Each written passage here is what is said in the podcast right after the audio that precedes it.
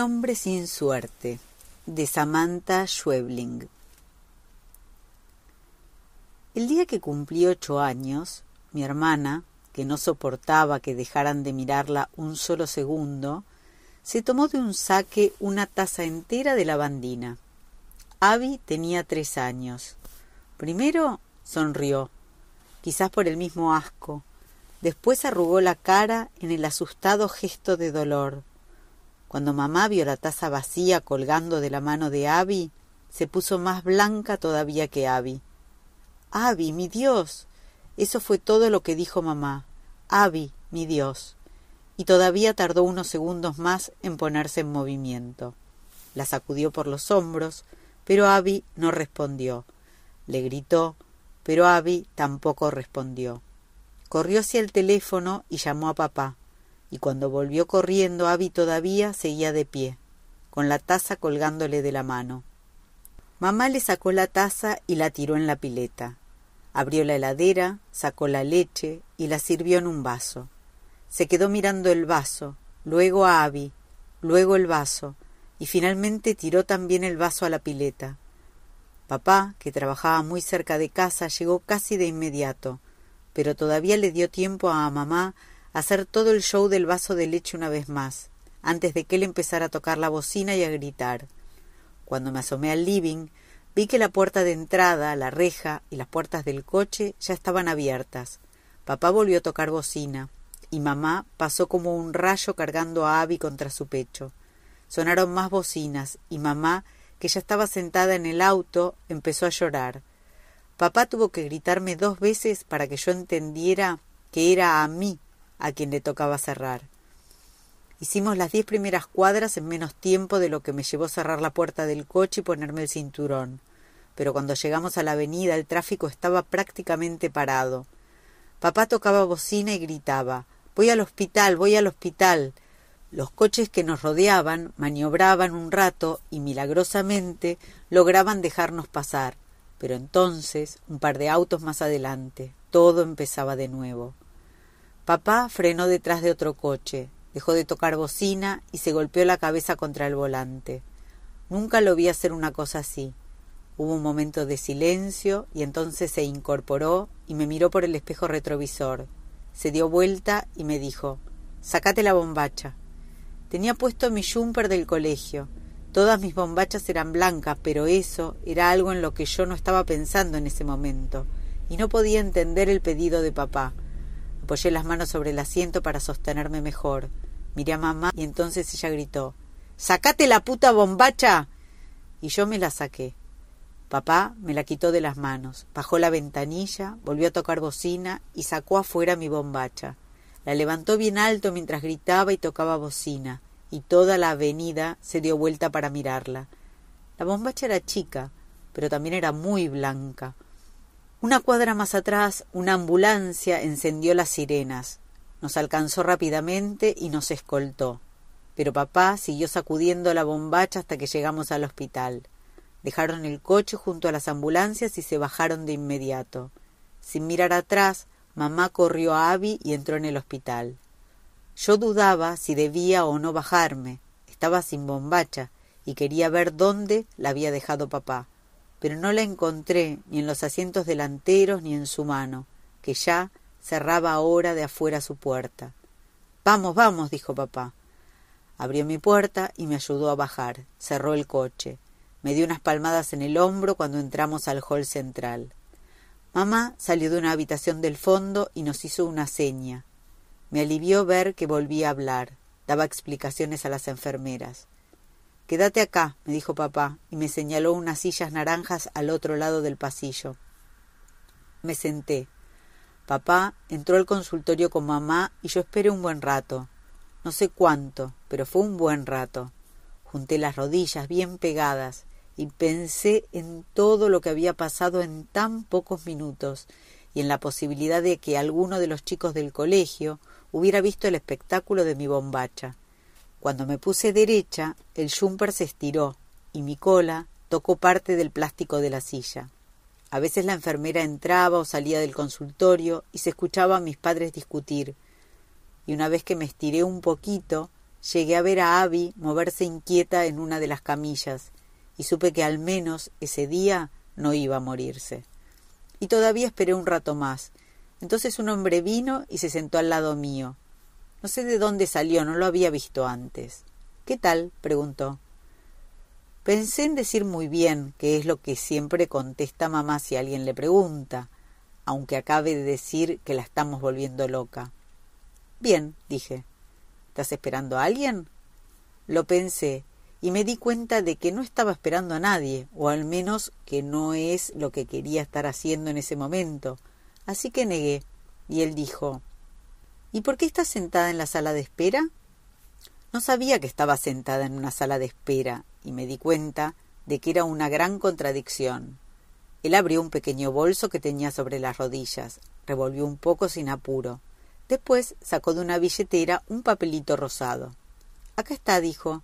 Sabía que lo tenía en algún lado. El papelito tenía el número noventa y dos. Vale por un helado, yo te invito, dijo. Dije que no, no hay que aceptar cosas de extraños. Pero es gratis, dijo él, me lo gané. No. Miré al frente y nos quedamos en silencio. Como quieras, dijo él al final sin enojarse. Sacó del bolso una revista y se puso a llenar un crucigrama. La puerta del consultorio volvió a abrirse y escuché a papá decir No voy a acceder a semejante estupidez. Me acuerdo porque ese es el punto final de papá para casi cualquier discusión. Pero el hombre no pareció escucharlos. Es mi cumpleaños, dije. Es mi cumpleaños, repetí para mí misma. ¿Qué debería ser? Él dejó el lápiz, marcando un casillero, y miró con sorpresa. Asentí sin mirarlo, consciente de tener otra vez su atención. Pero, dijo y cerró la revista, es que a veces me cuesta mucho entender a las mujeres.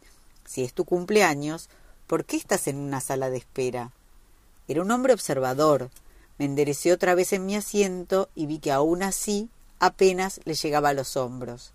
Él sonrió y yo me acomodé el pelo. Y entonces dije No tengo bombacha. No sé por qué se lo dije. Es que era mi cumpleaños y yo estaba sin bombacha y era algo en lo que no podía dejar de pensar. Él todavía estaba mirándome. Quizás se había asustado u ofendido, y me di cuenta de que, aunque no era mi intención, había algo grosero en lo que acababa de decir. Pero es tu cumpleaños, dijo él. Asentí. No es justo. Uno no puede andar sin bombacha el día de su cumpleaños. Ya sé, dije, y lo dije con mucha seguridad, porque acababa de descubrir la injusticia a la que todo el show de Abby me había llevado. Él se quedó un momento sin decir nada. Luego miró hacia los ventanales que daban al estacionamiento. Yo sé dónde conseguir una bombacha, dijo. ¿Dónde? Problema solucionado. Guardó sus cosas y se incorporó. Dudé en levantarme, justamente por no tener bombacha, pero también porque no sabía si él estaba diciendo la verdad. Miró hacia la mesa de entrada y saludó con una mano a los asistentes. Ya mismo volvemos, dijo, y me señaló. Es su cumpleaños. Y yo pensé, por Dios y la Virgen María, que no diga nada de la bombacha. Pero no lo dijo. Abrió la puerta, me guiñó un ojo y yo supe que podía confiar en él. Salimos al estacionamiento. De pie yo apenas pasaba su cintura. El coche de papá seguía junto a las ambulancias. Un policía le daba vueltas alrededor molesto. Me quedé mirándolo y él nos vio alejarnos. El aire me envolvió las piernas y subió acampanando mi jumper. Tuve que caminar sosteniéndolo con las piernas bien juntas. Mi Dios y la Virgen María, dijo él cuando se volvió para ver si lo seguía y me vio luchando con mi uniforme. Es mejor que vayamos rodeando la pared. No digas mi Dios y la Virgen María, dije, porque eso era algo de mamá y no me gustó como lo dijo él. Ok, darling, dijo. Quiero saber a dónde vamos. Te estás poniendo muy quisquillosa. Y no dijimos nada más. Cruzamos la avenida y entramos a un shopping. Era un shopping bastante feo. No creo que mamá lo conociera. Caminamos hasta el fondo, hacia una gran tienda de ropa, una realmente gigante que tampoco creo que mamá conociera. Antes de entrar, él dijo No te pierdas, y me dio la mano que era fría pero muy suave. Saludó a las cajeras con el mismo gesto que hizo a las asistentas a la salida del hospital, pero no vi que nadie le respondiera. Avanzamos entre los pasillos de ropa. Además de vestidos, pantalones y remeras, había también ropa de trabajo, cascos, jardineros amarillos como los de los basureros, guardapolvos de señoras de limpieza, botas de plástico y hasta alguna herramienta. Me pregunté si él compraría su ropa acá y si usaría algunas de esas cosas, y entonces también me pregunté cómo se llamaría. Es acá, dijo. Estábamos rodeados de mesadas de ropa interior masculina y femenina. Si estiraba la mano, podía tocar un gran contenedor de bombachas gigantes, más grandes de las que yo podría haber visto alguna vez, y a solo tres pesos cada una. Con una de esas bombachas podían hacerse tres para alguien de mi tamaño. Esas no, dijo él, acá, y me llevó un poco más allá, a una sección de bombachas más pequeñas. Mira todas las bombachas que hay. ¿Cuál será la elegida, mi lady?